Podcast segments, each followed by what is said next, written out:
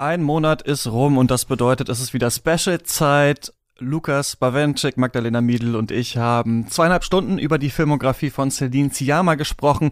Wenn ihr den kompletten Podcast hören wollt, dann müsst ihr Katz unterstützen mit mindestens drei Euro im Monat. Alle Infos auf steadyhq.com slash Katz.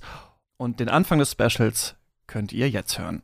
It has a lot to do, yeah, with the sound, with, um, for instance, it's breathing. Like I'm really being really accurate about how they breathe, like inhaling or exhaling. It's not the same thing if you end a scene on an exhalation on, or an inhalation.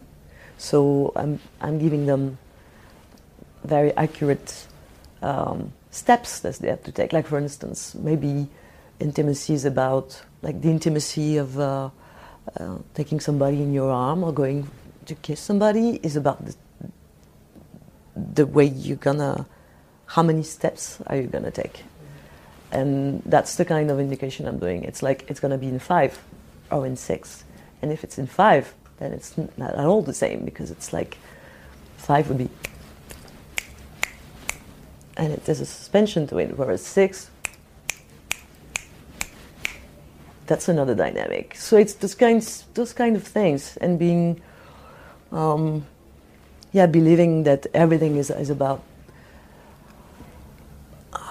is putting up a show with all the tools of cinema, just to um, to, to give the highest emotional journey possible with just somebody just grabbing somebody else's hand, which I think is a way to definitely recollect what it's like to fall in love because that's what I want to do with the films, like go through the process of falling in love and make the audience go through that process that they know. And what do you remember when you fell in love? You will remember those steps more, maybe, than this kiss. That's how you will tell. Um, so yeah, trying to to use yeah, all the tools of cinema to recre- recreate that with pleasure.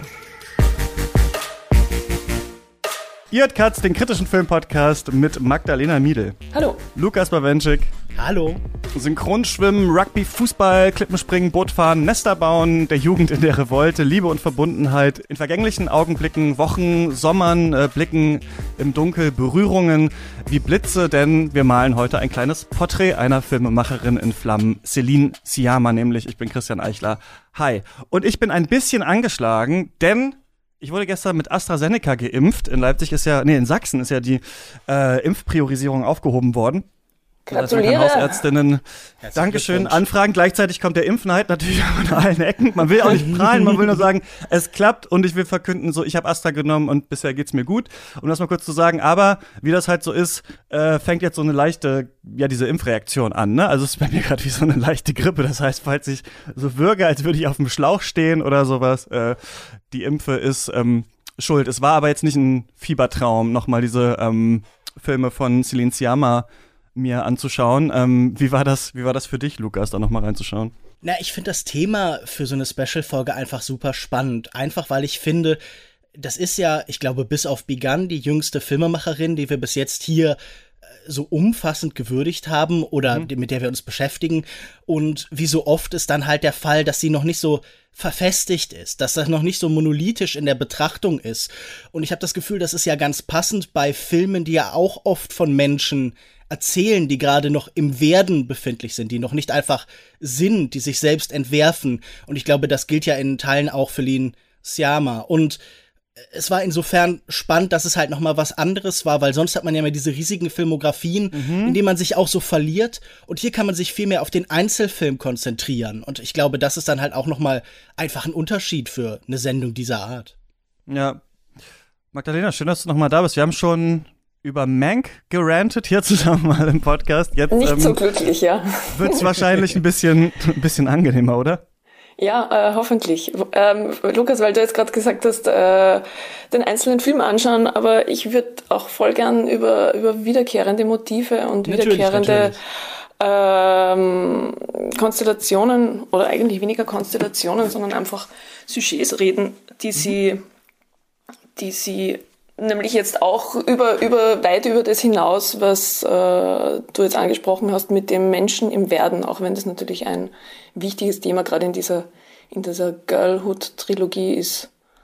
Äh, ja, ich, ich, will sie natürlich auch nicht darauf reduzieren und ich glaube auch, dass da natürlich große Themen und wie du schon halt sagst, so Konstellationen entstehen. Aber ich, ich wollte ja einfach nur sagen, es ist leichter, den Einzelfilm auch so wahrzunehmen, als wenn man jetzt hier so 80 Filmfilmografien hat, bei denen man natürlich dann irgendwann nur noch äh, das, die, die Karte und nicht mehr das Gebiet halt sieht. Man hat mehr Platz auf jeden Fall, das stimmt, ähm, mehr Raum vielleicht dafür. Gleichzeitig, genau, ähneln die sich natürlich auch ein bisschen, diese Filme, sodass man das Gefühl hat, ah, hier ist jetzt nochmal von einem anderen Blickwinkel, aber es ist nochmal so die gleiche Thematik. Und ich finde sogar das Porträt einer jungen Frau in Flammen fast so wie der späte Schlüssel ist, den sie einem nochmal gibt und nochmal quasi die Filme, die vorigen darin so ein bisschen andiskutiert. Aber dazu äh, kommen wir ja dann auf jeden Fall noch. Ähm, Magdalena, weißt du noch, wann du das erste Mal von Celine Sciamma gehört hast?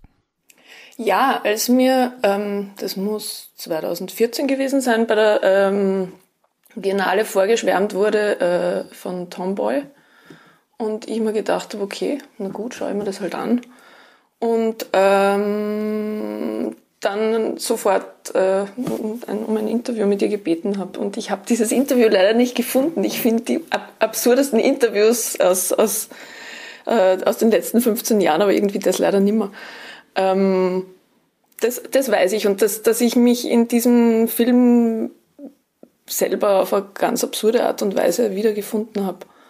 Äh, und dass ich den wirklich als Geschenk empfunden habe. Das sage ich wirklich so subjektiv, wie ich es wie empfinde.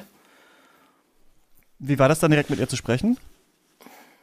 Sie war sehr, sehr überrascht, glaube ich, oder zumindest wirkte sie sehr überrascht darauf, dass mich der so emotional gepackt hat. Also ich habe das halt, ich habe auch gewusst, ich brauche dieses Interview jetzt nicht ganz dringend beruflich, sondern es war jetzt tatsächlich aus einer aus einer sehr persönlichen Perspektive heraus weil ich so einen Moment, wie der in Tomboy erzählt wird, halt auch ein bisschen erlebt habe.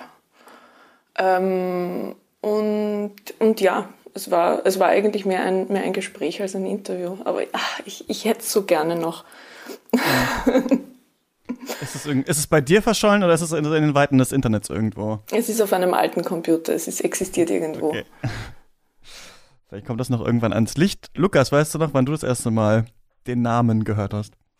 Äh, ja, ich glaube, da war er noch gar kein Name für mich, sondern ich habe irgendwann auf einem dieser deutschen B-Festivals halt Girlhood oder Bon de Fille gesehen. Mädchenbande in Deutschland, glaube ich, der Titel, der da viel diskutiert, viel empfohlen worden ist.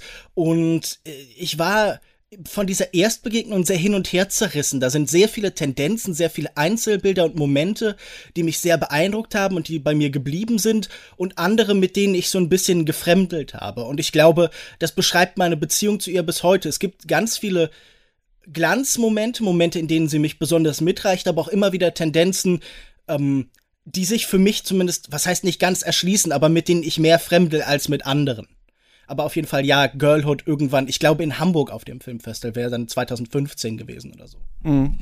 Ich glaube, alle ihre Filme sind bei mir aufgeploppt und immer ähm, habe ich die dann aus irgendwelchen unterschiedlichen Gründen nicht gesehen. Waterlilies vielleicht nicht, den habe ich jetzt dann erst so zum ersten Mal richtig mitbekommen, dass es den äh, gibt. Aber Girlhood vor allem ja aufgrund des seltsamen englischen Namens, weil der auch kurz nach Boyhood irgendwie rausgekommen ist, ne? Und irgendwie so, ich weiß nicht, ob man da auf dieser Welle dann irgendwie der Verleih da mitschwimmen wollte ich oder sowas. Schon, auf jeden ja. Fall. Wahrscheinlich, ne? Das fand ich irgendwie witzig. Man sieht auch noch auf Letterboxd, so dass Leute diese beiden Filme vergleichen, die jetzt wirklich nicht irgendwie sonderlich ähnlich sind oder sowas, einfach aufgrund der äh, Namensgebung hier.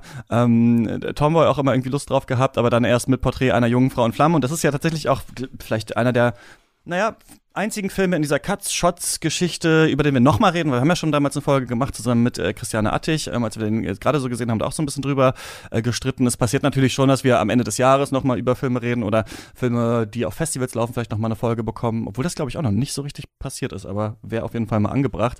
Ähm, deswegen finde ich es ganz interessant, hier nochmal raufzuschauen und eben zu schauen, ja, wie entwickelt sie so ihre äh, Motive und wie geht das vielleicht auch weiter, ne? Petit Maman ja dann auch auf der Berlinale ähm, gelaufen in diesem Jahr. Und ich finde es auch interessant, dass wir hier jemanden haben, bei dem so gesagt wird, dass, also Patrick Wilinski meinte das, glaube ich, zum Beispiel auch, ja, das ist eine der absolut größten Filmemacherinnen überhaupt und die werden wir noch jahrelang äh, sehen und äh, das wird richtig groß noch werden und dass wir jetzt quasi das noch so miterleben können diesen Aufstieg, wenn er denn so kommt. Ähm, vielleicht kannst du uns mal abholen, Lukas, nochmal. Wer ist das denn überhaupt? Celine Siama. Na, ich würde anfangen mit dem folgenden Zitat. In der Einsamkeit fühlte ich die Freiheit, von der du gesprochen hast, aber ich fühlte auch deine Abwesenheit. Und mit diesen Worten zwischen den zwei Liebenden in Porträt einer jungen Frau in Flammen ist auch viel über das Kino von Celine Sciamma gesagt. Es ist ein Kino, das von einer Pendelbewegung erzählt, zwischen Einsamkeit und Anpassung, zwischen Individuum, Gruppe und Masse und zwischen Identität und Universalismus.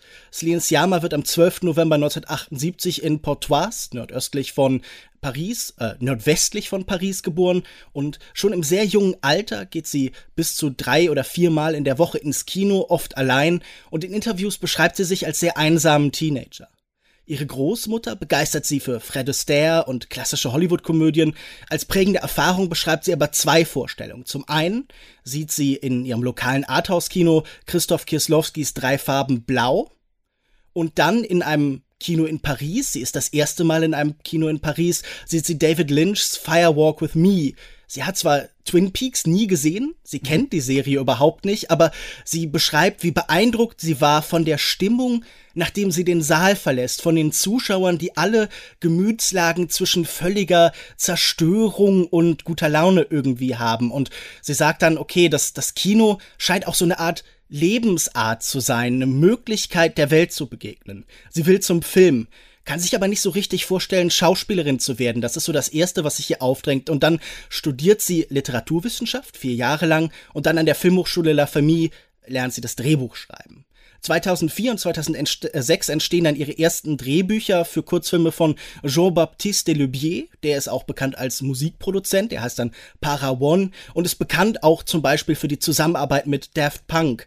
Und diese beiden Filme heißen La Première Communion und Cache de Joie und äh, werden natürlich noch nicht so wahnsinnig breit gezeigt, aber hier entsteht ihre erste langanhaltende künstlerische Partnerschaft, denn Delubier steuert bis heute die Musik zu jedem ihrer Spielfilme bei.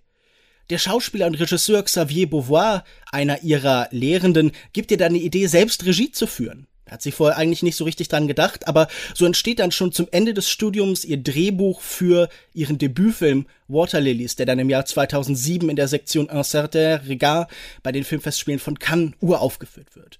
Und die Geschichte um drei junge Mädchen in den Wirrungen des Heranwachsen und um ein Team von Synchronschwimmerinnen wird dann ein Achtungserfolg. Sowohl Siama als auch eine ihrer Darstellerinnen, Adele Anel, werden für einen César nominiert. Zusammen mit Anel entsteht dann 2010 auch der Kurzfilm Pauline, der ist Teil der Reihe Fünf Filme gegen Homophobie.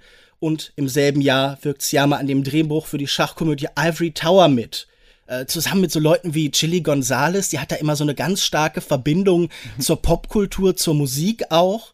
2011 entsteht ihr zweiter Spielfilm Tomboy über die zehnjährige Laure, die sich nach einem Umzug ihrer neuen Umgebung als Michael vorstellt, Michal. Der Film eröffnet die Panoramasektion der Berlinale. Drei Jahre später erscheint die Bonlieu- und Ganggeschichte Mädchenbande. Im Anschluss schreibt Siama die Drehbücher für Claude Barras Stop-Motion-Animationsfilm Mein Leben als Zucchini und für André Techines mit 17 über Liebe und Schlägereien zwischen zwei Teenagern. Porträt einer jungen Frau in Flammen von 2019 wird ihr internationaler Durchbruch. Und äh, ich glaube, jetzt noch was Neues dir dem hinzuzufügen, ist unwahrscheinlich. Da sprechen wir ja gleich noch drüber. Und wie Christian gerade schon gesagt hat, bei der diesjährigen Online-Berlinale Anfang des Jahres wurde ihr fünfter Spielfilm Petit Maman der Presse gezeigt. Wenn ich jetzt ihren Stil beschreiben müsste, ihre Welten, ihre Themen und Sujets, dann würde ich das erstmal auf das Folgende runterbrechen. In ihren Filmen zeigt sie enge Lebenswelten und beengte Verhältnisse. Es gibt ohne Zweifel mehr Naheinstellungen als Totalen. Ein Teil der Welt verschwindet immer in Unschärfe. Zwischen den verschiedenen Bildebenen wird mittels Schärfeverlagerung kommuniziert. Ihre Figuren sind dabei gleichzeitig isoliert und bedrängt. Das Kino ist die einzige Kunstform, in der du die Einsamkeit eines Menschen teilst, erklärt sie.